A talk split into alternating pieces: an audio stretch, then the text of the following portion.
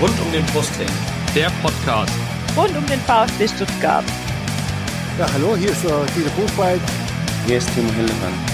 Hi, hier ist Kevin Kurani. Hallo, äh, ich bin Kakao. Äh, ich wünsche euch viel Spaß beim Podcast rund um den Brustring.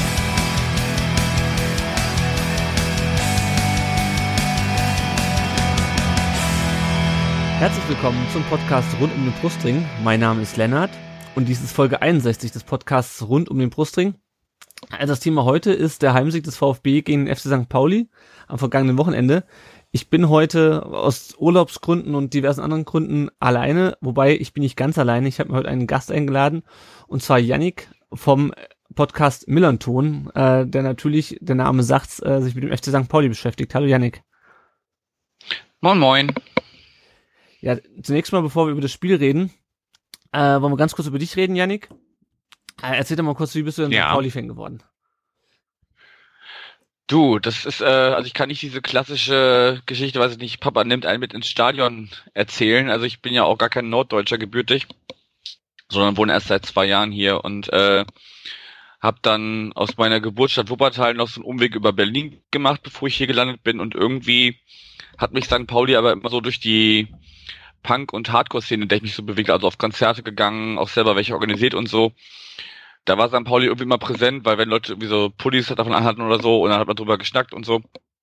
Und äh, ja, dann auch durch durch äh, Freunde und Bekannte dann immer so ein bisschen mehr da reingewachsen und dann ähm, vor ein paar Jahren das erste Mal hier gewesen und dann immer öfter und irgendwann habe ich gesagt, okay, mit Berlin bist du eh durch und dann ja, war ich irgendwann Hamburger und und bin jetzt seitdem sehr sehr regelmäßig bei den Spielen. Okay, ist das, seit wann ist das ungefähr?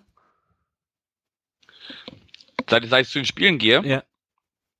Also das erste Spiel war 2013, habe ich eben schon mal nachgeguckt, ein, ein Hoch an die Groundtopping App. Mhm. Äh, das erste Spiel war im Oktober 2013 gegen Paderborn, das wir natürlich verloren haben. Ähm, und ja, eigentlich seit ich hier wohne, habe ich eine, hatte ich erst ein Saisonpaket und jetzt eine Jahreskarte für die für die Südkurve. Sehr schön. Ähm, du bist ja nicht Also nur, seit zwei seit zwei Jahren gehe ich, gehe ich sehr regelmäßig zu den Heimspielen. Mhm. Cool. Äh, du bist ja nicht nur äh, einfacher Fan in Anführungsstrichen, äh, sondern du bist auch Podcaster zum FC St. Pauli. Äh, ich hatte eben schon angesprochen, den Millanton, den muss man eigentlich nicht extra dazu sagen, dass es ein St. Pauli-Podcast bist.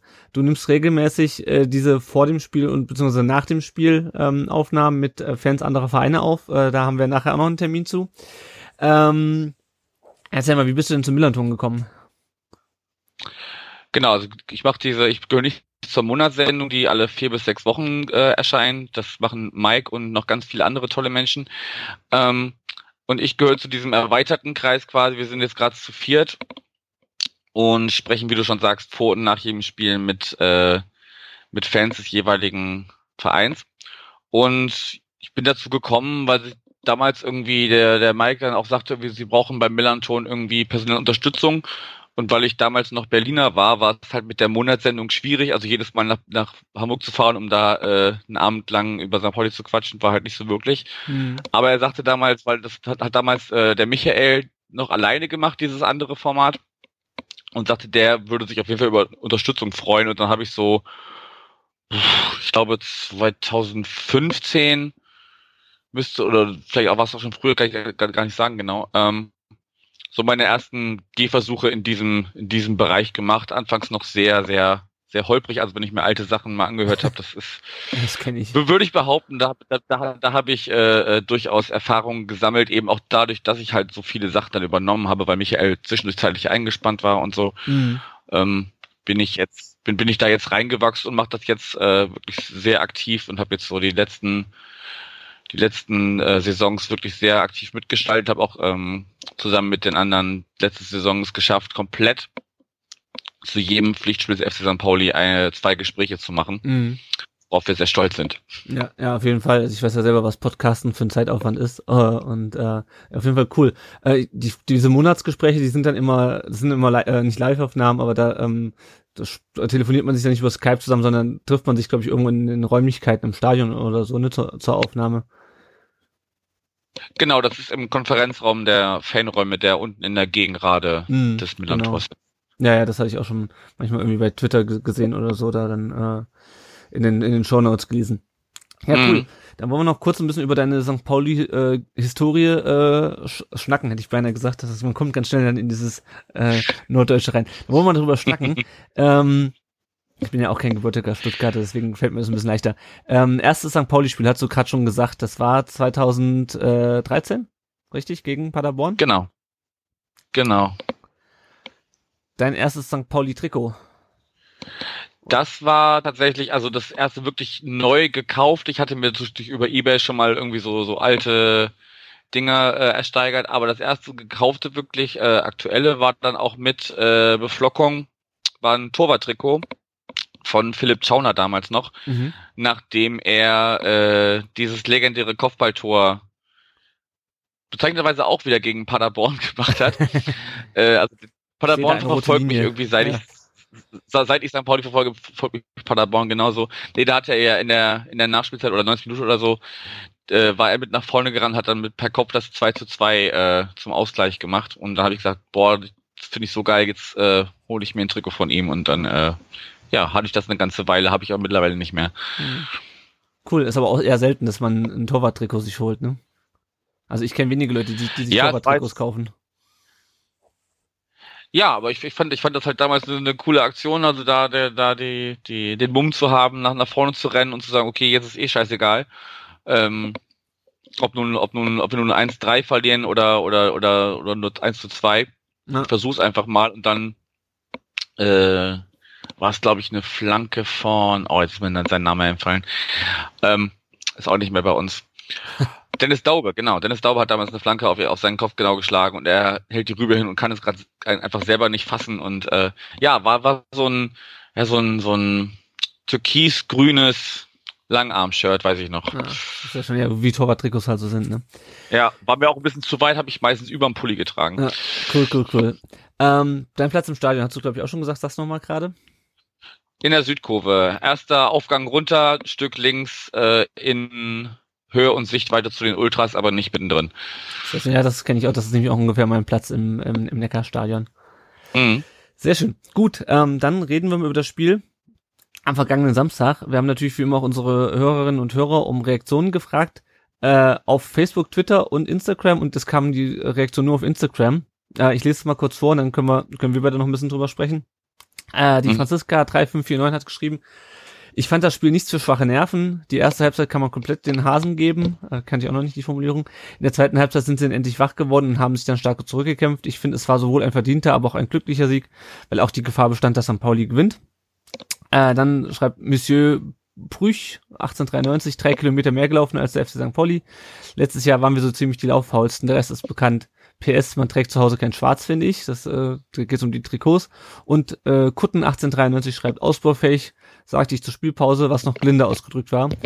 Aber ich unter Walter wird es selten ein 1 zu 0, also ich glaube, schreibt er, will er wahrscheinlich schreiben, äh, unter Walter wird es selten ein 1 zu 0 oder 0 zu 1 geben. Entweder wir gehen sang- und klanglos unter oder wir machen das Ding. Diese Spielsaison habe ich ein gutes Gefühl, da der Start für die Psyche schon einmal sehr gut hilft, sehr gut ist und das hilft wesentlich. Ja, das Spiel ging am Ende ähm, 2 zu 1 aus für den VfB. Danach sah es zur Halbzeit nicht aus, nachdem äh, Mats Möller-Deli, habe ich das richtig ausgesprochen?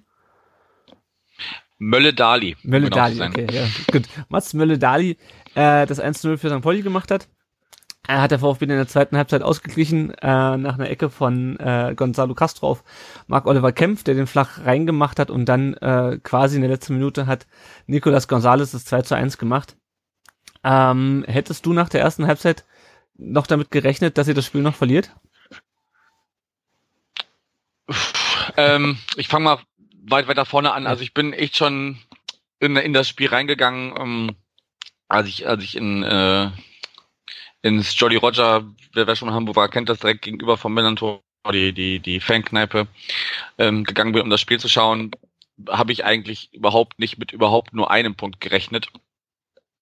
Und äh, war umso überraschter, dass wir wirklich sehr äh, kompakt gestanden haben, euch äh, wirklich wenig wenig Chancen zugelassen haben und äh, dann umso schöner nach diesem wunderbaren Alleingang von äh, Conte da ähm, Mölle Dali äh, das, das vollenden kann zum, zum 1 zu 0. Ähm, aber ich bin nicht so ein großer Optimist, dass ich dachte, wir, wir fahren das nach Hause, sondern ich habe mir gedacht, irgendwann wird es eh schon klingeln und dann ist es halt ein Punkt und dann ist das okay. Und dass es dann in 90 Minute ausgerechnet dann nicht mehr dazu reicht, sondern wir ohne irgendwas nach Hause fahren nach einem, wie ich finde, über weite Strecken guten Spiel von uns, hm. gemessen auch an dem, dass ihr halt ein Bundesliga-Absteiger seid und wir so, ja, mittleres bis oberes Mittelfeld der zweiten Liga. Ähm, haben wir uns da, finde ich, ganz gut verkauft und hätten einen Punkt auf jeden Fall verdient gehabt. Mhm. Ähm, ich wollte ich wollte gerade sagen, ihr habt den letztes Jahr auch noch teilweise um Aufstieg mitgespielt, zumindest eine Zeit lang, oder? Ich glaube, am Ende ging es dann ein bisschen, äh, ich habe dann noch im Vorgespräch ja nochmal mit den äh, Leuten vom Magischen FC gesprochen. Äh, ich glaube, am Ende war die neunte letztes Jahr, ne? Aber zwischendurch äh, sah es doch gar nicht so schlecht aus eigentlich. Ja, und dann kam das Derby gegen den HSV ah, und ja. dann haben wir äh, genau, genau wie die auch kein Bein mehr auf den Boden gekriegt. Okay, okay. Und ja, gut, aber die endete es, endete es auf Platz 4 und für uns auf Platz 9. Mhm. Gut, nee, ich meine klar, dass der VfB da als äh, Erstliga-Absteiger und auch mit äh, wahrscheinlich äh, größeren finanziellen Möglichkeiten, äh, wie Tim Walter auch gesagt hat, in jedem Spiel irgendwie als Favorit reingeht, ist es klar. Ähm, warst du überrascht davon, ähm, dass wir so, kon so konternfällig hinten waren, weil ich fand's, also das ist, das Spielsystem kennt man ja irgendwie, ähm, das ist aus den letzten Spielen auch schon, wir stehen sehr hoch, äh, wir spielen viele Pässe. Das Problem ist halt nur, wenn dann halt die Pässe schief gehen, ähm, dann sind wir hinten relativ anfällig. Aber hättest du erwartet, dass wir so, ähm, dass, es, äh, dass der FC St. Pauli zu so vielen Kontern hinten kommt? Also bei uns hinten, bei euch vorne. mhm. Ähm, naja, ich, ich muss zugeben, ich habe jetzt eure, eure Spiele in letzter Zeit nicht so wirklich verfolgt. Also außer die, die Relegationsspiele gegen Union zugegebenermaßen. Mhm. Äh, die habe ich gesehen, ähm, aber die kann man jetzt, glaube ich, für so eine allgemeine Wertung nicht, nicht wirklich heranziehen. Das sind ja so, so Do-or-Die-Spiele, das ist, glaube ich, nicht, nicht, nicht äh, stellvertretend für eine ganze Art zu spielen. Ähm, ich war vielmehr überrascht, dass wir das so, so gut ausgenutzt haben, auch wenn es dann wirklich nur, wie es bei uns so oft ist, äh, bis zum 16er gut aussieht und äh, dann aber nicht mehr viel passiert. Also wir hätten ja durchaus auch noch zwei, drei Konter mehr gut ausspielen können, dann hätte es mhm. äh, zur, zur, zur Halbzeit schon 2-3-0 gestanden oder, oder kurz nach Wiederbeginn 3-0 und ähm, dann wäre er, glaube ich, nicht mehr zurückgekommen. Ja, eben, das denke ich mir nämlich auch. Also ich war eigentlich ganz, zur Halbzeit war ich mit dem, äh, waren wir eigentlich mit dem 1-0 ganz gut bedient. Ähm, und was ich auch fand, also es wird halt immer so ein bisschen gesagt, naja, das ist halt das Risiko bei diesem Spielsystem, du stehst hoch du stehst hoch und dann, ähm, dann läufst du halt in Konter, aber ich fand es auch teilweise von uns schlecht, also unglaublich schlecht verteidigt in manchen Situationen. Ähm, ich weiß nicht, ob dir das auch so aufgefallen ist. Also unabhängig von dieser ganzen äh, Hochstehen und in Konterlaufen Geschichte, dass wir einfach auch nicht gut verteidigt haben. Mm, ja, ihr habt auf jeden Fall nicht, nicht gut gestanden hinten. Also ihr, war, ihr wart, glaube ich, auch ein bisschen, also überrascht ist jetzt viel gesagt, aber dass wir da so konsequent das, das zu Ende spielen, habe ich, glaube ich, in, in manchen Situationen nicht erwartet. Und äh, mhm. Conte hat einfach mal vier Leute von euch vernascht. Das war halt ja, wirklich ja. schon bemerkenswert. Ja, oder erschreckend, je nach, je nach Perspektive. also ohne jetzt die Qualität absprechen je nachdem, wie man, je nachdem, wie man fragt, ja. Ja, genau, genau. Ähm, ihr wart dagegen wesentlich äh, defensiv stabiler. Ähm, ich hab so, hatte so ein bisschen das Gefühl, dass zeitweise wirklich alle elf Leute hinter der, hinter der Mittellinie waren. Ähm, ist das, würdest du auch sagen, dass das so die einzige Möglichkeit, also die beste äh, Möglichkeit für St. Pauli überhaupt war, um in dieses Spiel reinzugehen, sich einfach hinten zu verbarrikadieren, weil es war ja wirklich, also ihr standet ja wirklich eng hinten drinne. Also äh, wir hatten es gegen Rostock jetzt schon äh, unter der Woche oder am, jetzt, am Montag davor das Problem, dass die relativ äh, relativ tief standen. Ähm, aber gegen euch war es ja war, war's ja ähnlich. Äh, würdest du sagen, das ist eine war die richtige Herangehensweise, sich so da hinten reinzustellen? Ähm, insgesamt gesehen definitiv man hätte und äh, ähm, weiter aufmachen hätte wahrscheinlich dazu geführt, dass ihr noch in der in der ersten Halbzeit äh, eure Möglichkeiten konsequenter ausspielen könnt.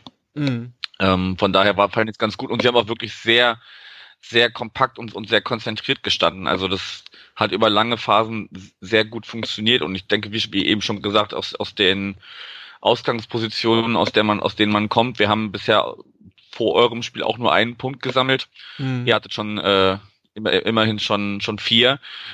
Ähm, von von dem her sind wir einfach unserer Rolle in dem Fall als als äh, wirklicher Außenseiter gerecht geworden und haben halt dementsprechend äh, gehandelt. Mhm. So. Mhm. Wie war das denn? Äh, also ich habe ja letztes Jahr äh, zum Glück die zweite Liga nicht so eng verfolgen müssen.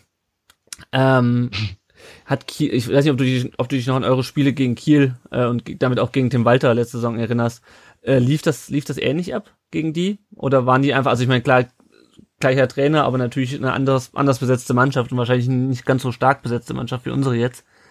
Äh, siehst du da Parallelen zwischen den, äh, dem Spiel jetzt am Samstag und den Spielen gegen Kiel letztes Jahr? Ähm, naja, die, die Spiele gegen Kiel sind in, äh, in vielen Fällen noch viel von, von dem Geschehen um den Platz herum äh, mhm. äh, bestimmt gewesen, also weniger von dem, was auf dem Platz war. Aber ich habe Kiel damals auch als sehr spielintensive und Mannschaft und, und, und äh, die das Spiel machen möchte und nicht einfach nur nach vorne bolzt, äh, äh, kennengelernt und ich denke, die, diese Philosophie hat Tim Walter auf jeden Fall zu euch mitgenommen, dass, dass ihr das Spiel machen wollt ähm, und, und gestalten wollt, aber das ist dann halt nicht so einfach, wenn einem Elfmann schon in der an der Mittellinie begegnen und da anfangen mit, mit Gegenpressing und, und äh, versuchen Konter aufzubauen. Mhm. Ja, ich hab's Aber das wird euch, denke ich, denk, das, das wird euch, denke ich, noch öfter passieren diese Saison. Ja, die Befürchtung habe ich auch. Also wir hatten ja ähm, vorne Al Gadoui und Gomez drinnen. Ich habe nochmal geguckt, die hatten beide, die wurden ja beide äh, frühzeitig ausgewechselt, der eine irgendwie nach paar 50 Minuten, der andere nach 70 Minuten.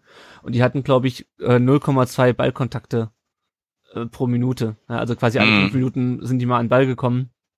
Äh, und das ist natürlich klar. Also wir sind viel über die Flügel versucht, und dann kam halt noch ein Pass und noch ein Pass und noch ein Pass und hatte irgendwann äh, Kobel im Tor wieder den, äh, der auch diesmal wieder im Tor gestanden hat nach seiner Verletzung, wieder den Ball. Und so richtig sind wir nicht durchgekommen. Ähm, und dann in der zweiten Halbzeit zum einen die Ecke, ähm, wo ich sagen würde, also das ist zwar irgendwie cool, dass wir da so wach sind. Wir hatten ja gegen Rostock schon äh, gewonnen, nach, äh, nachdem wir eine Ecke schnell ausgeführt haben. Jetzt haben wir wieder so einen Eckentrick sozusagen äh, vollführt und sind zum Ausgleich gekommen. Ähm, ist aber natürlich trotzdem nicht so das, äh, wofür der Walter Fußball eigentlich steht. Also, dass man irgendwie aus dem Spiel heraus durch viele Pässe äh, dann nach vorne kommt. Ähm, wie sehr äh, hat denn euch dieser, dieser Gegentreffer in letzter Minute genervt? Oder beziehungsweise wie sehr hast du befürchtet, dass, dass der, oder wie, wie sehr war der für dich absehbar? Ich habe, glaube ich, in der 80. angefangen äh, zu hoffen, dass der Typ bald abpfeift. ähm, weil es einfach so, so, so typisch St. Pauli ist, dass, dass wir in, wirklich in letzter Sekunde uns, uns nicht für das belohnen, was, was wir vorher aufgebaut haben.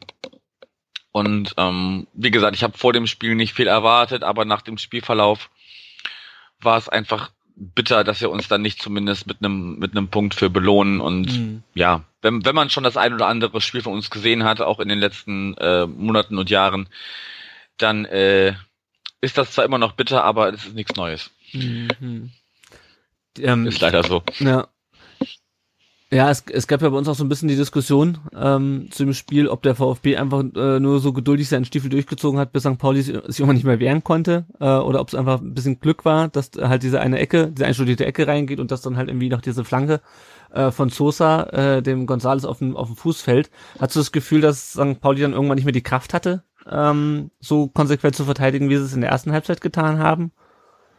Das hast du auf jeden Fall gemerkt. Also das, wenn du hast ihn auch schon erwähnt, Mats Mölle-Dali ähm, in der 60. oder 65. oder so ausgewechselt werden muss, weil der einfach nur gerannt ist, mhm. hinten, vorne, rechts, links war, dann äh, merkst du schon, dass ähm, da irgendwann äh, die, die Kräfte schwinden. Das ist ja auch was, was ähm, mittlerweile ehemalige Spieler bei uns äh, äh, bemängelt haben, dass ähm, bevor Lugo Kai kam, dass das Training, naja, nennen wir es mal, äh, ja ausbaufähig äh, äh, wäre, was was die Intensität angeht. Und ähm, ja, und man muss halt auch einfach sagen, ähm, bis auf vier Leute haben ganz viele auch ähm, komplett in, in Lübeck gespielt. Ne? Also das mhm. ging auch über 120 Minuten plus Elfmeterschießen und in der Stadt etwa nur vier Wechsel im Vergleich zum, zum mhm. Spiel in Lübeck. Ähm, da werden, wird der eine oder andere gemerkt haben, dass er ähm, nicht mal eine Woche vorher 120 Minuten auf dem Platz gestanden hat. Mhm. Was auch ein sehr intensives Spiel war. Also es war ja nicht so, dass wir die da irgendwie hergespielt hätten. Naja, klar. Sondern die haben sich ja mit, die haben, die haben, die haben sich ja mit äh, Händen und Fäusten gewehrt. Und ähm, das wird auch noch äh, mit reingespielt haben, denke ich. Mhm. Mhm. Gut, dann würde ich sagen, ähm, wir haben äh, vom Yannick und vom Erik, die ja normalerweise hier äh, zu Gast sind, aber momentan beide im Urlaub, ähm, die haben mir Sprachnachrichten geschickt, die würde ich hier gerade nochmal einspielen und dann können wir mal gucken, was die sagen und können mhm. vielleicht auch mal drüber reden, falls sich da noch was Neues ergibt. Servus, liebe Hörer von Rund um den Brustring, hier ist der Yannick.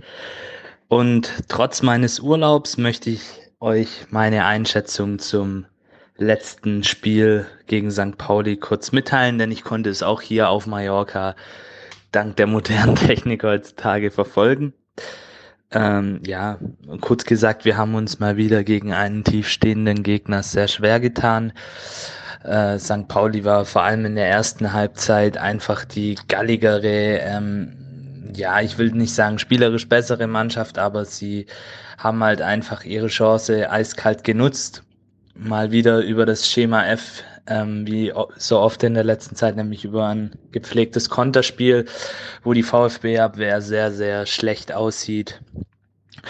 Und ja, dann ging es, ähm, ich habe leider nur die Konferenz gesehen, ähm, aber was ich gesehen habe, der VfB ist dann ähm, ja ein bisschen ziellos dagegen angerannt, hat kein Mittel gefunden, das ähm, Hamburger Abwehrbollwerk zu durchdringen und so ging es dann in die Pause und aus der Pause heraus kam dann der VfB wirklich verwandelt ähm, heraus, ähm, hat dann auch wirklich aggressiver gespielt, ähm, ist noch stärker ins Gegenpressing reingegangen und ähm, hat dann die St. Paulianer so nach und nach nach hinten reingedrückt in ihre eigene Hälfte. Und dann kam der Eckball oder die Eckballfinte besser gesagt von Gonzalo Castro und Mark Kempf ähm, mit der schönen äh, Direktabnahme dann in bester Stürmermanier zum 1-1 und dann, ja, dann ging es auch ähm, wieder ähm, gegen das Bollwerk. Ähm, man hat versucht, dann auch spielerisch ähm, die St. Paulianer wirklich zu schlagen. Und ja, als sich dann alle dann eigentlich schon mit dem 1 zu 1 angefreundet haben, dann kommt eben, ähm, wie auch schon im Spiel gegen Hannover, ähm, Borna Sosa mit einer schönen ähm, Flanke aus dem linken Halbfeld in 16er rein und diesmal steht dann da halt ähm, Nicolas Gonzalez anstatt Mario Gomez ähm, und macht das Ding dann halt ähm, schön rein und drückt ihn, oder besser gesagt, drückt ihn dann schön über die Linie und letztendlich stehen dann die drei Punkte für unseren VfB. Ähm, spielerisch ist da sicherlich noch sehr, sehr viel Luft nach oben. Ähm, da denke ich, gibt es keine zwei Meinungen darüber. Was mir aber wirklich gefällt, und das habt ihr, wenn ihr mich auf Twitter verfolgt, vielleicht auch lesen können, das ist wirklich die Einstellung der Mannschaft, ähm, die besonders in der zweiten Halbzeit deutlich wurde, als man gesagt hat, jawohl, wir wollen das Ding noch gewinnen und diese zwei Tore machen. Ich finde, das hat man bei einigen Spielern auch an der Körpersprache gemerkt ähm, als besten Spieler oder na besten Spieler vielleicht nicht, aber Holger Bartstube hat mir mal wieder sehr sehr gut gefallen, hat ein gutes Stellungsspiel gehabt, hat das Ganze ähm, sehr abgeklärt gemacht. Klar, sein großes Defizit, das sieht man dann auch am Tor von St. Pauli, ist immer noch die Geschwindigkeit. Da wird er wahrscheinlich jetzt auch in seinen nächsten Karrierejahren nicht mehr viel dran optimieren können, aber sein Stellungsspiel ist, finde ich, einfach, ja, 1A und hat da wirklich wieder eine sehr, sehr starke Leistung abgerufen, sowie eigentlich auch dann die gesamte Mannschaft in der zweiten Halbzeit. Und ja, das gefällt mir einfach und so wie Sven Mislint hat gesagt hat, ähm, wir haben einfach jetzt eine geile Truppe. Ähm, wir können uns da, glaube ich, auch als Fans noch auf ein paar tolle Spiele freuen und hoffentlich steht dann am Ende der Saison unterm Strich der Aufstieg.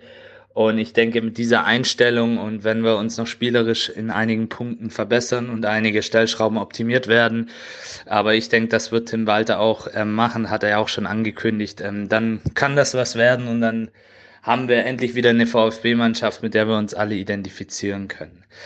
Ja, dann noch euch eine gute Zeit bis zum nächsten Spiel. Geht ja am Freitag schon wieder in Aue weiter.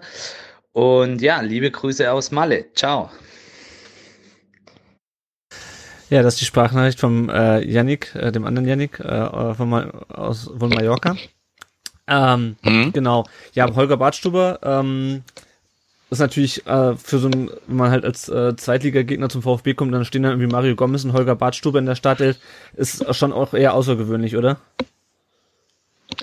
Ja, das ist aber auch ne, wenn, du eben so überlegst, warum ist am Ende vielleicht für euch noch äh, glücklich oder oder am Ende vielleicht doch verdient, nach dem Aufwand, den ihr betrieben habt, war, ich, man muss ja einfach sehen, wer bei euch ne, äh, in der Startelf oder, oder auf der Bank sitzt. Ne, das ist halt nochmal äh, ein, zwei Schubladen höher als das, was bei uns äh, gegen den Ball tritt, muss man einfach, muss man einfach so sehen, dass das wird uns ähm, äh, bei anderen äh, Aufstiegsfavoriten vielleicht auch unmittelbar aus der Nachbarschaft hier ähm, mhm.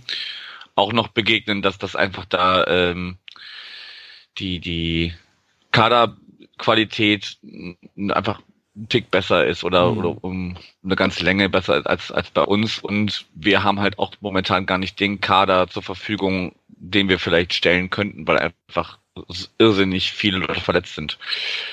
Mhm. Von dem her, ja. Ja, Kaderqualität gegen, gegen ausgedünnten Kader bringt dann am Ende halt drei Punkte für euch. Wenn auch knapp, ja. Ich spiele nochmal gerade die Sprachnachricht vom, vom Erik ein, die ist äh, ein bisschen kürzer, ungefähr zwei Minuten. Hallo, schöne Grüße, hier ist der Erik und ich wollte mich auch mal melden, allerdings nicht aus dem Stadion, sondern ich bin schon zu Hause. Ähm, ich habe gerade das Spiel gesehen, VfB Stuttgart gegen FC St. Pauli im Stadion, wie ihr wahrscheinlich auch alle und ihr sprecht ja jetzt auch drüber, deswegen melde ich mich mal kurz. Ähm, der Tom, der ja auch hier Gründungsmitglied von diesem Podcast war, der hatte immer so einen schönen Spruch drauf, das war ein ganz enges Höschen und das kann man jetzt auch wieder hier durchaus anbringen für dieses Spiel. Was dazu noch kommt, dass wirklich die Jungs mehr Glück als Verstand hatten, denn das hätte ein paar Mal sowas von schief gehen können, diese ganze Geschichte. Und dass das jetzt so ausgegangen ist, ist wirklich mehr dem Glück zu schulden als alles andere. Ähm, was ich auch noch fand, ich weiß nicht, was ihr jetzt noch rausarbeitet, mich hat's dann genervt, dass sie immer so hinten rumgespielt haben über den Torwart, gerade dann, wo sie noch hinten lagen mit 0-1. Ähm, ich meine, wir sind hier in der zweiten Liga hier muss man nicht schön spielen, hier muss man nicht ähm, Tiki-Taka und Ballbesitzfußball spielen, schon gar nicht, wenn man hinten liegt. Da sollte man vielleicht wirklich einfach mal versuchen, den Weg zum Tor zu suchen und ähm, vielleicht auch mal einfach abzuziehen, anstatt immer hin und her und sich mal quer zu legen. Denn das war ja gerade das, was in dem Spielsystem vom Herrn Walder einfach äh, am Anfang viel cooler war, dass die viel mehr Zug zum Tor hatten. Und das hat jetzt meines Erachtens total gefehlt. Ähm, andererseits hat mir auch, ist mir auch aufgefallen, dass irgendwie diese diese Dominanz, was eigentlich der VfB haben müsste mit dem Wert des Kaders, überhaupt nicht spürbar war. Also das war, pff, also Unterschiede waren da kaum, kaum bemerkbar. Beiden Seiten, ja, Fehler gemacht, mehr Glück gehabt als alles andere und vom Schiedsrichter brauchen wir gar nicht sprechen. Also wir haben ja eigentlich hier gegen zwölf Mann gespielt und nicht gegen, gegen elf. Also der, der Herr Winkmann, mit dem haben wir ja eh nie richtiges Glück gehabt. Siehe Gentner damals die Verletzung. Ja, aber gut, das soll erstmal genug gewesen sein. Ähm, ich wünsche euch noch viel Spaß beim Diskutieren. Ich bin dann jetzt erstmal ein bisschen im Urlaub, erst auf der Gamescom, dann im Urlaub. Ich komme dann erst äh, so im September wieder ins Stadion. Ähm, das Bochum-Spiel muss ich leider auslassen, das Heimspiel. Aber ihr werdet das schon abdecken. Viele Grüße an euch alle. Gehabt euch wohl. Wir sehen uns bald wieder. Tschüss.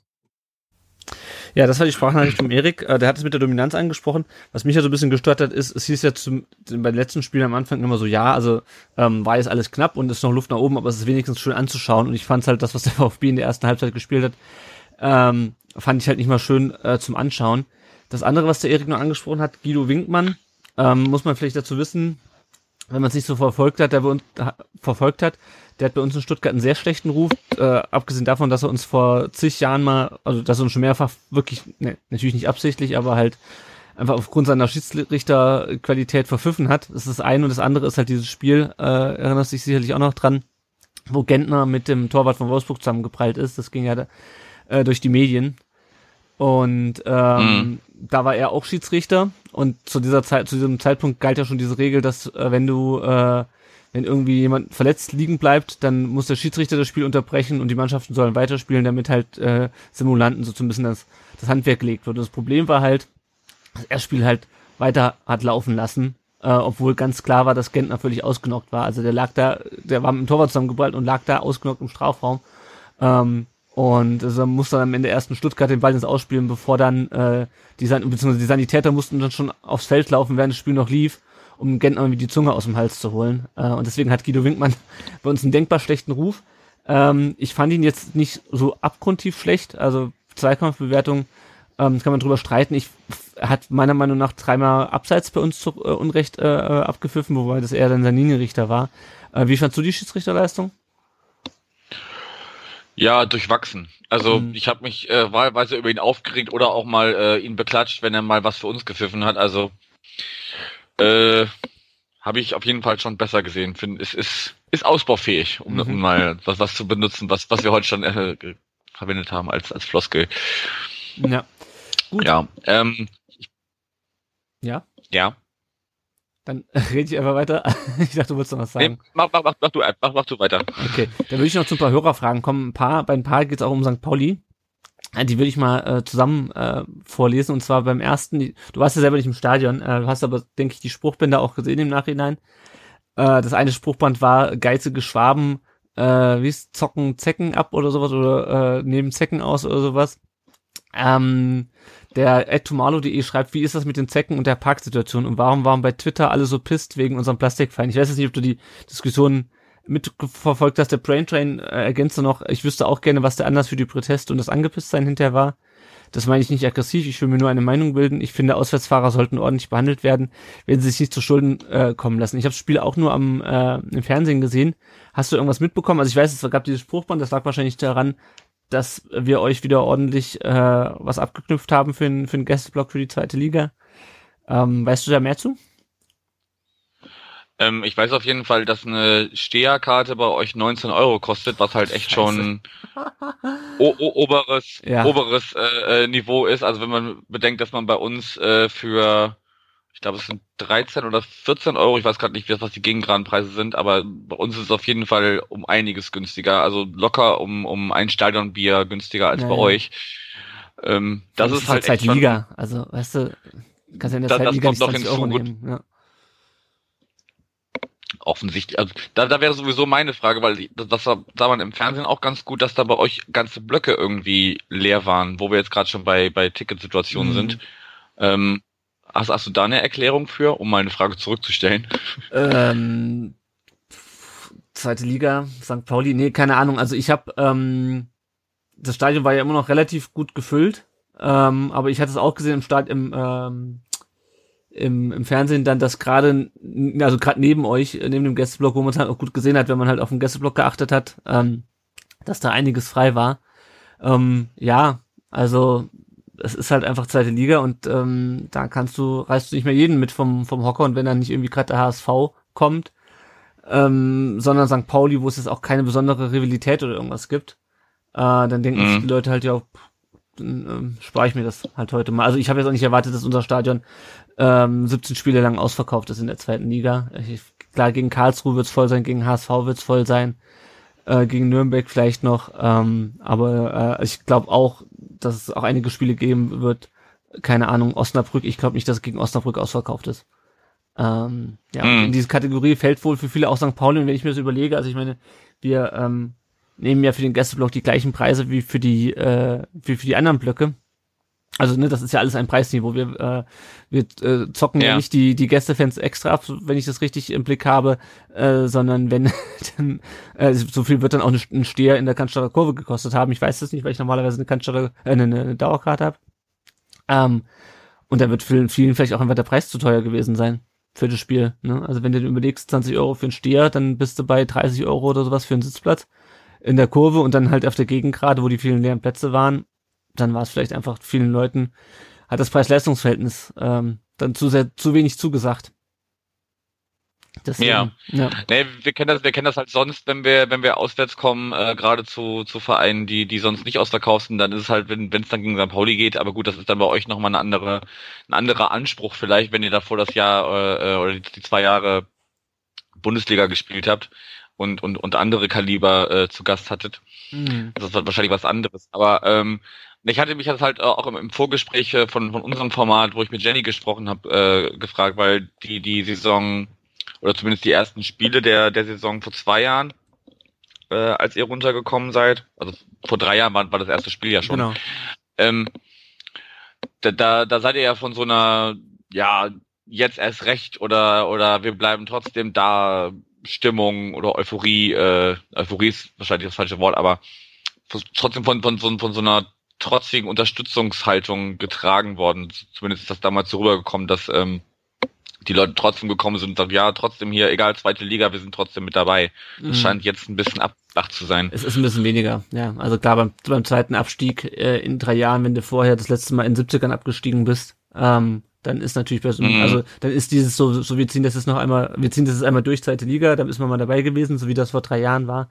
Und auch da war ja nicht jedes Spiel ausverkauft. Ne? Da war die Stimmung immer gut, Äh, meistens zumindest. Also wir haben da auch mal äh, 5-0 gegen Dresden verloren. Da war die Stimmung, äh, das war auswärts, äh, waren immer nicht daheim, aber. Oh, das äh, weiß ich auch noch, ja. Ne, also da war die Stimmung halt auch nicht so geil.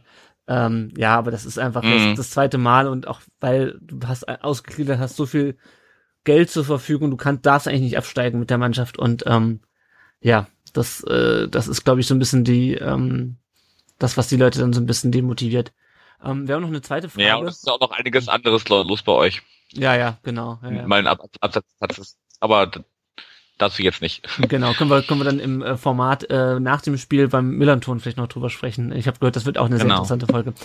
Ähm, wir haben noch eine Frage bekommen zur, äh, zu eurer Fanszene. Der äh, DK1893 fragt, mich würde es interessieren, wie man es in der äh, St. Pauli-Fanszene, und wenn man außerhalb der Ultras sieht, dass man sich als St. Paulianer beim Auswärtsspiel in Stuttgart hinter einer Schickeria-Zaunfahne versammelt oder in Klammern vers äh, versammeln muss.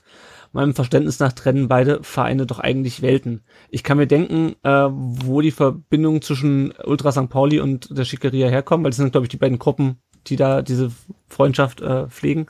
Aber erklär's uns doch nochmal aus der, aus der Innensicht und auch wie man das außerhalb der, ich weiß nicht, wie weit du außerhalb der Ultras bist. Du sagst ja, du bist in der Nähe der Ultras im Block, äh, aber nicht mittendrin. Ähm, wie wird das so gesehen in, auf St. Pauli, die, äh, diese Schickeria-Zaunfahne, die dann bisweilen oder wahrscheinlich immer da bei euch drüber hängt?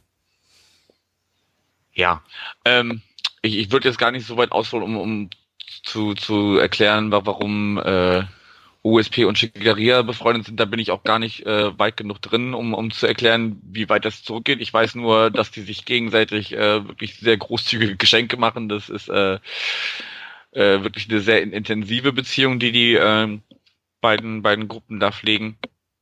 Ähm, und das, das ist halt schon seit, seit langer, langer Zeit so und zumindest ich, ich kann jetzt auch nur für mich sprechen, ich weiß nicht, ob es, also ich wüsste jetzt von keinem, der sich sagt, oh nö, jetzt hängt schon wieder eine Schickeria-Fahne auf, das gehört halt irgendwie für die meisten, glaube ich, einfach dazu.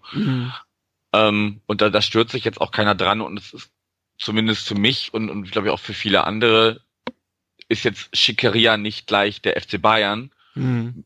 an dem man ja sehr viel kritisieren kann, sondern ähm, da stehen ja Leute, Leute hinter und zu denen hat man äh, durch die durch die Freundschaft der beiden Gruppen einfach auch irgendwie ein Verhältnis. Also wenn ich jetzt irgendwie, glaube ich, in, durch München laufen würde und jemand von der Schickeria treffen würde, auch wenn ich nicht von USP bin, hätte man da auf jeden Fall direkt eine eine gesunde Basis, sage ich mal, Mhm. ohne, ohne sich zu kennen. Und ähm, ja, also das beruht einfach auf, auf zwischenmenschlicher Freundschaft, diese, diese, dieses, äh, dieses Banner und ähm, ich fühle mich da jetzt nicht gezwungen, mich dahinter zu stellen, weil ich es wie gesagt nicht als als äh, Banner für den FC Bayern bei uns in der Kurve empfinde, Mhm. sondern als Banner einer befreundeten Fangruppierung. Mhm. Und hat ja wahrscheinlich auch was damit zu tun, dass die Schickeria auch eher links, äh, politisch links steht, äh, wie ja St. Pauli als Verein generell, aber auch natürlich äh, äh, Ultra St. Pauli wahrscheinlich auch. Ne? Also ich nehme an, dass da auch eine, Schnitt, äh, eine Schnittmenge einfach ist bei den beiden Gruppen über die politische Ausrichtung. Ja, da, da, da wird da wird's, da, da wird's eine, eine große Schnittmenge geben. Man wird sich bestimmt auch irgendwie auf auf gemeinsamen äh, Auswärtsfahrten irgendwo, also die, die fahren ja auch gemeinsam zu, zu anderen Spielen, Mhm. ähm, immer näher angefreundet haben und, und einfach gemerkt haben, dass das äh, eine, eine eine Basis ist, auf der man aufbauen kann und die jetzt schon sehr lange Bestand hat. Mhm. Aber wie gesagt, das, das würde jetzt, glaube ich, zu sehr ins Detail Ja, gehen. ja, da bin ich ja. auch, wie gesagt, gar nicht so, so firm drin. Ja. Nee, ich ging auch im Grunde nur wer, wer, die wer, Frage wer damit angefangen hat. Ich weiß nur, ja. Ich weiß nur, die einen haben den anderen mal eine Vespa geschenkt und einen Eiswagen und so. Also okay, dann müsstet ihr vielleicht beim Melanton noch mal eine, eine Folge zu machen, wenn's, falls es die nicht schon gibt. Ähm, wie so Sachen entstanden sind. es, gibt, es, gibt, es, gibt, es gibt bereits zwei Folgen mit, mit USP, vielleicht hört man da mal rein und Ah, ja. kann da vielleicht auch was raushören. Ja, auf jeden Fall. Möglicherweise. Genau, dann gibt's noch ein paar Fragen zum VfB, die muss ich dann quasi jetzt äh, alleine beantworten. Äh, ich versuche mein Bestes, ich kann das leider nicht mit den anderen ähm, diskutieren. Äh, der Ed Campino 33 fragt, was ist mit Donis? Am, am Samstag ging das Gerücht um, er würde zu Frankfurt gehen, aber hat man nicht gesehen, was es ausmacht, wie wichtig es ist, schnelle Spieler zu haben. Wie ist eure Meinung zu Clement? Er war letztes Jahr der beste äh, zentrale Mittelfeldspieler der zweiten Liga. Warum kommt er nicht zum Zug? Ähm, und ich glaube, ich, also Donis, ähm, da ist, glaube ich, einfach das Problem, dass der für die, äh, also der ist zwar schnell, ähm, aber halt passt halt nicht in weiteres Spielsystem und ähm, der ist halt, glaube ich, auch ein bisschen zu eigensinnig. Ähm, das in aller Kürze zu machen.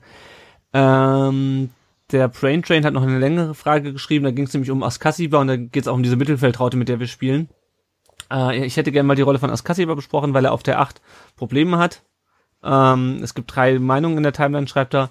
Ähm, erstens Askasiba auf die 6 statt Karasor, zweitens Clement auf die, Clement auf die 8 statt Askasiba oder drittens Askasiba auf der 8 reifen lassen.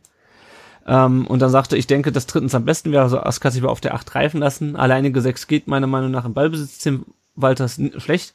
Clement ist offensiv stark, aber defensiv schwach. Ähm, Askasiba ist meiner Meinung nach technisch besser, als er gerade spielt.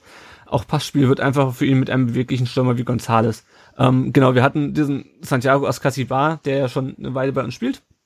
Ähm, wie ihr alle wisst, in, den, mhm. in der Vergangenheit vor allem dafür zuständig war, äh, hinten äh, möglichst noch auf der Grundlinie äh, die Grätsche anzusetzen und den Ball irgendwie zu klären. Und äh, Tim Walter stellt ihn jetzt äh, auf die auf die Acht äh, und plötzlich sieht man Ascasibar aufs Tor schießen, was bisher so leidlich klappt. Ähm, und die Frage und gleichzeitig sind wir aber hinten anfällig. Ja? Also ich weiß nicht, wie sehr dir Askasibar oder wie sehr du den verfolgt hast, äh, Yannick, oder wie äh, wie sehr dir der Name was sagt. Ähm, aber das ist halt so jemand, äh, der läuft ja von der Mittellinie, ähm, läuft er halt zurück und grätscht dich halt noch irgendwie, keine Ahnung, kurz vor der Torlinie grätscht dir noch den Ball vom Fuß. Und ich glaube, das wäre etwas, was uns in der jetzigen Situation einerseits helfen würde für die defensive Absicherung. Ähm, aber da hast du halt das Problem halt mit, mit Clement, ähm, und mit, ähm, ja, mit, mit, mit, den, mit den anderen Spielern, die noch sind. Du kannst halt das Kassibar nicht, äh, nicht überall einsetzen. Ähm, ja, also du wirst, wirst mir jetzt wahrscheinlich nicht, viel, nicht viel zur Rolle von Askasibar sagen äh, können. Nee, nicht wirklich. Äh, und auch äh, den äh, Clement habe ich jetzt, also ich habe äh, noch nicht viel von ihm gesehen jetzt. Letztes Jahr habe ich ihn nicht verfolgt. Ähm, ich sehe es aber ehrlich gesagt wie der Brain Train. Ich würde den Askasibar auch eher vorne äh, reifen lassen, ähm, weil ich nicht wüsste, wen wir, wen wir sonst auf die auf die äh, sechs stellen sollen.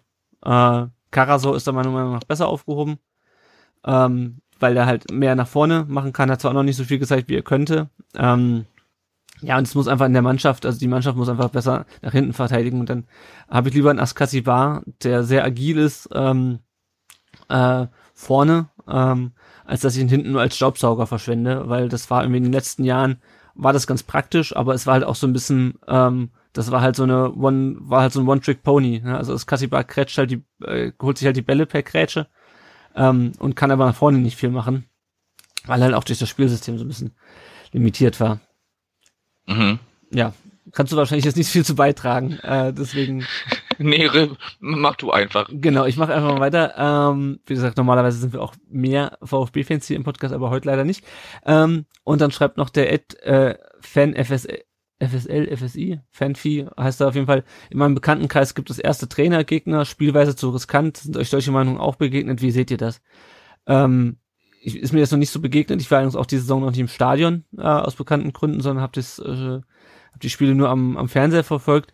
Ich finde es noch nicht mal mehr zu riskant. Ähm, ich, also ich habe mich so ein bisschen gefragt, ob äh, dieses System gegen Mannschaft wie St. Pauli beispielsweise das Richtige ist, wo du halt einfach sehr hoch stehst und leicht ausgekontert werden kannst, oder ob es an den Spielern liegt, die ähm, zu schlampig verteidigen oder auch zu schlampige Pässe im Mittelfeld spielen. Ähm, bin momentan noch, tendiere noch dahin zu sagen, die Spielweise ist nicht so riskant, aber die Mannschaft muss noch lernen, mit dieser Spielweise umzugehen. Weil, also was wir dann teilweise für Katastrophenpässe im Mittelfeld gespielt haben, die euch dann eingeladen haben, zu, zu kontern, äh, das hat dann irgendwie weniger mit dem Spielsystem zu tun, sondern mehr irgendwie mit der, mit der Konzentration der einzelnen Spieler, finde ich. Mhm. Ich weiß nicht, wie du, wie du das äh, von, äh, von der Gegenseite sozusagen siehst. Also ich habe ich hab halt gemerkt, auch ein Kumpel von mir, irgendwie mit dem geguckt hat, auch gesagt, so, wir haben euch einfach auch die Lust am Fußball genommen, ne? Also mhm. ich weiß nicht, ich, ich, ich weiß jetzt gerade nicht, wie euer äh, Offensivspieler da heißt, der so ein bisschen, also so ein, auch so ein äh, dunkelhäutiger mit mit so einer Palmenfrisur. die Davi. Daniel die Davi. Ja, die Davi, genau. also Palmenfrisur äh, gesagt hast, da wusste dem hat, ja. ja. Ähm, dem hat man einfach immer angemerkt, der hatte zwischendurch keinen Bock mehr Fußball zu spielen. Mhm. Und, und wenn du dann äh, die, die, die Leidenschaft, die so ein bisschen abhanden geht, Gomez war auch mega angepisst zwischendurch. Ja. Äh, zwar nicht nur von uns, sondern auch vom Schiedsrichter. Ähm, aber wenn du dann merkst, dass so, dass so qualitativ sehr gute Spieler äh, einfach gerade keinen keinen Bock mehr haben, sich hier noch weiter die Zähne auszubeißen, dann, dann passieren halt auch solche Sachen, ne? Wenn, wenn du dann irgendwie, Mhm. ah, und jetzt versuchen bis zum, zum x-ten Mal irgendwie da davon durchzukommen und die stehen wieder gut und ach, eigentlich wollte ich das doch ganz anders machen und dann, dann äh, nimmst du halt auf solchen Spielern die, die, die, die Lust und, und dann geht das irgendwie auf Dauer auch zu Lasten der Qualität. Ja. Gut. Ähm, da würde ich sagen, haben wir alles zu dem Spiel besprochen. Es sei denn, du hast noch was, was du unbedingt loswerden willst. Nee, ich, ich, also, man- ihr solltet nur mal überlegen, wie es mit dem Anreisen zum Stadion ist. Also Ja. irgendwie, ich habe was vom vom magischen FC-Blog gehört, dass die da äh, erst eine, also alle 30 Minuten kommt eine Bahn, die ist dann auch noch verspätet und voll und sowieso alles ätzend. Also die Ja. Anreise war wohl alles andere als schön. Ja, ja, das lag, glaube ich, daran, dass am, am Hauptbahnhof, glaube ich, gerade äh, gebaut wird. Also wird ja länger gebaut, aber da waren irgendwie alle S-Bahnen von betroffen und äh, ich, ja, da waren, äh, waren, glaube ich, alle von betroffen, nicht nur die Gästefans in dem Fall, aber das ist natürlich nervig, wenn man halt schon Ja. im Zug von Hamburg nach Stuttgart gefahren ist. Ähm, ja, wie sieht das die Lage nach dem dritten Spieltag aus in der zweiten Liga? Äh, VfB ist immer noch ungeschlagen, das ist ein ganz neues Gefühl. Ähm, wir sind jetzt Zweiter, punktgleich hinter dem äh, anderen Verein aus Hamburg. Also punktgleich mit dem anderen Verein aus Hamburg, aber halt mit einer äh, schlechteren Tordifferenz. Nächstes Spiel ist das am Freitagabend in Aue. Die haben die ersten beiden Spiele äh, gewonnen und haben jetzt dann zuletzt gegen ähm, Bielefeld verloren und haben jetzt ganz überraschend ihren Trainer vorübergehend freigestellt. Äh, Ich habe jetzt schon jemanden aus Aue gefragt für unser Gegnerinterview auf dem Blog, äh, ob er sich einen Reim drauf machen kann. Ich bin mal gespannt, ähm, was, äh, was, was, was das äh, zu bedeuten hat. Ähm, bin auf jeden Fall Ja, mal ganz, ganz, ganz komische Sache irgendwie. Ja, ja. Also irgendwie war er erst wegen persönlichen Gründen, saß, saß er nicht auf der Bank, weil es irgendwas in der Familie war. genau. Und dann war er wieder da und dann, jetzt ist er wieder weg, inklusive Co-Trainer. Ähm. Ich weiß nicht, was da, was da vorgefallen ist.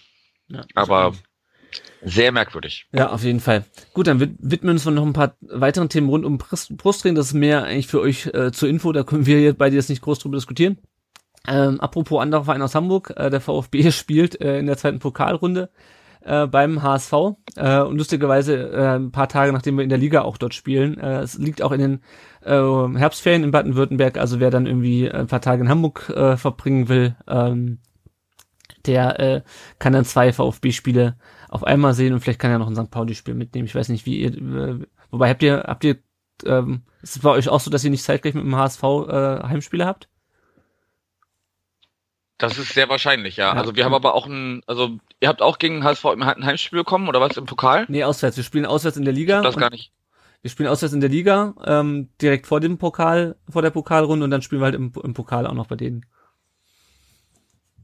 Aber be- beides mal in Hamburg. Beides, beides in Nein. Hamburg, genau. Ah, okay. Dann, dann wird es auf jeden Fall äh, zwei verschiedene Tage geben, weil wir spielen zu Hause gegen Eintracht Frankfurt. Okay. Aber vielleicht kann man sich ja für beide Spiele um Karten bemühen, dann macht man zwei schöne Genau, Pokalabende. genau, genau, sehr schön. Und sieht wahrscheinlich zumindest äh, beim HSV zwei, also zwei Siege für euch, würde ich mal behaupten. Ich hoffe, ich hoffe. Aber, Äh, aber das muss ich ja sagen. Ja, natürlich.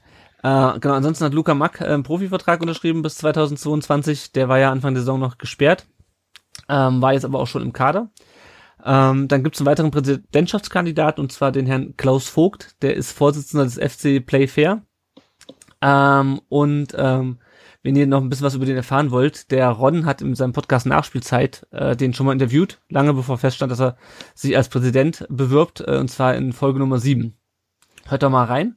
Und ansonsten würde ich äh, auch an dieser Stelle nochmal gerne die neueste Folge von der Nachspielzeit äh, euch empfehlen. Da geht's, äh, das ist ein Interview mit der Fananwältin Angela Formaniak, die äh, sehr interessante Sachen sagt zum Thema äh, Polizeigesetze, zum Thema ähm, zentral, zentrale Speicherung von Daten, zum Thema Vergabe von Stadionverboten. Äh, sehr, sehr interessant. Hört da auf jeden Fall mal rein. Gerade so aus Fan, äh, aus Fanpolitischer oder Fan, aus, aus Fansicht einfach sehr, sehr interessant. Ähm, natürlich auch, denke ich mal, auch für St. Pauli-Fans, äh, die sich das, das vielleicht anhören, äh, sehr interessant. Ähm, genau, ansonsten Transfergerüchte gibt's nicht viel Neues. Äh, Donis hatten wir kurz drüber gesprochen. Askasi Bar müssen wir wahrscheinlich bis zum 2. September warten, bis es da was Neues gibt. Ähm, es gibt einen neuen Artikel zum Thema Vorstandsvorsitzenden und Präsidenten äh, in der Presse. Ähm, Da wird irgendwie gesagt, dass Jürgen Dienstmann halt so ein bisschen äh, Vorbehalte, äh, vorbehalten gegenübersteht, äh, dass er halt zu sportaffin ist. Außerdem wird dann Wolfgang Kuhn von der Südwestbank ins Gespräch gebracht, der übrigens auch schon 2013 ähm, Nachfolger von Gerd Mäuser hätte werden können. Ähm, ja, insgesamt, und er ist Mitglied auch im VfB-Freundeskreis insgesamt. Ähm, ist vielleicht das an dieser Stelle äh, nicht die Zeit und der Platz für, aber generell ähm, sollten wir da, denke ich mal, in Zukunft ein bisschen gucken, was sich da jetzt äh, in Richtung Vorstandsvorsitzender, aber vor allem Präsident des EV tut, dass wir da Augen und Ohren offen halten als Mitglieder und Fans. Ah, dann schauen wir noch kurz auf Nachwuchs und Leihspieler. Der VfB 2 hat 7 zu 3 gegen Ilshofen gewonnen, unter anderem mit dem schon genannten äh, Luca Mack, aber auch mit unseren Spielern, die eigentlich in der ersten spielen, Massimo und Kulibali. Die Mannschaft ist jetzt Dritter und spielt am Samstag in, in Willingen. Die U19 spielt äh, in Offenbach, äh, hat in Offenbach 2 zu 1 gespielt, äh, hat heute gegen Heidenheim gespielt. Muss ich mal kurz gucken, wie die gespielt haben. Ihr wisst es wahrscheinlich eh schon, aber ich lese es trotzdem nochmal vor. Die haben heute gespielt in Heidenheim 0 zu 0 äh, gegen Heidenheim. Äh, die U17 hat gegen Nürnberg 3 zu 2 gewonnen und die haben heute bei den Kickers äh, das Derby äh, gewonnen und spielen jetzt am Samstag gegen Mainz. Kurzer Blick noch auf die Leihspieler. Äh, Ebenezer Ofori hat beim ähm, 4 zu 1 von New York City FC gegen Cincinnati nicht gespielt. Bei Cincinnati spielt übrigens ähm, Bremislav Tyton äh, im Tor. Äh, den kennt der ein oder andere hier noch. Ähm, da war er nicht im Kader. Erik Hottmann hat mit Groß Asbach in Rostock 1-0 gewonnen, wurde in der 89. ausgewechselt. Ailton hat sein erstes Saisonspiel mit Karabakh Akdam gewonnen, äh, wurde in der 76. Minute eingewechselt. Äh, David Kopacz hat äh, beim 1 zu 3 gegen Jag Jagiellonia äh, wurde beim Stand von 0 zu 2 und mit einer gelben Karte zur Pause ausgewechselt. Und sein Verein ist jetzt mit sieben Punkten aus fünf Spielen Neunter in der 16er Liga. Ähm, Pablo Maffeo hatte auch seinen Saisonstart beim 1 zu 1 von Girona gegen Gijon hat 90 Minuten auf dem Platz gestanden und äh, der, am erfolgreichsten war Erik Tommy. Der hat am ersten Bundesligaspieltag zwei Torvorlagen gemacht beim 3 zu 1 Auswärtssieg äh, von Fortuna Düsseldorf in Bremen und wurde nach 76 Minuten ausgewechselt. Soweit die Leihspieler. Ähm, dann nochmal kurz zu unserem Tippspiel. Äh, auch da nur kurz der Zwischenstand. Gothe 08 führt vor Lilie 1893 und VfB Sebi 1893. Ähm, immerhin haben wir diesmal jetzt Lili 1893, es könnte auch jemand sein, der sich vielleicht auch für Darmstadt 98 interessiert, aber immerhin, ähm, letztes Mal hatten wir einen Würzburg-Fan auch, glaube ich, auf Platz 1. Ein mhm. Tippspiel, deswegen. Gut, ansonsten, ähm, ihr kennt das schon, wenn ihr uns unterstützen wollt, dann freuen wir uns sehr darüber. Ihr könnt das zum einen finanziell tun, ähm, entweder über Patreon mit einer monatlichen Spende oder über Einzelspenden per PayPal. Wofür benutzen wir das Ganze? Zum einen decken wir damit die laufenden Kosten, zum anderen haben wir jetzt dem Yannick ein neues Headset gekauft, weil sein altes hinüber war. Und ähm, genau, dafür brauchen wir das Geld, um den Podcast am Laufen zu halten und um unser Equipment ein bisschen zu verbessern. Wenn ihr uns nicht finanziell unterstützen wollt oder könnt, dann könnt ihr uns auch gerne auf Apple Podcasts eine Rezension da lassen äh, und, äh, und uns bewerten. Dann finden uns andere, andere VfB-Fans dort leichter. Äh, ansonsten erklärt den Leuten auch gern so, was ein Podcast ist. Ähm, ansonsten findet ihr uns weiterhin auf, auf unserem Blog, äh, bei Facebook, Twitter, Instagram, YouTube, Spotify, überall, wo es Podcasts gibt. Und wenn ihr wollt, könnt ihr uns auch eine Sprachnachricht schicken, so wie das die Janik und der Erik heute getan haben. Ähm, die Nummer ist die 0157 511 08680. Die steht auch nochmal bei uns auf der Webseite. Und dann spielen wir das hier in der äh, Sendung ein. Genau. Ähm, das nächste, die nächste Aufnahme werden wir nach dem Ausspiel machen. Wann genau müssen wir nochmal gucken, wann wir alle Zeit finden.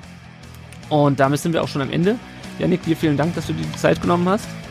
Sehr gerne. Und ähm, genau, an dieser Stelle sage ich danke fürs Zuhören und bis zum nächsten Mal. Tschüss. Tschüss.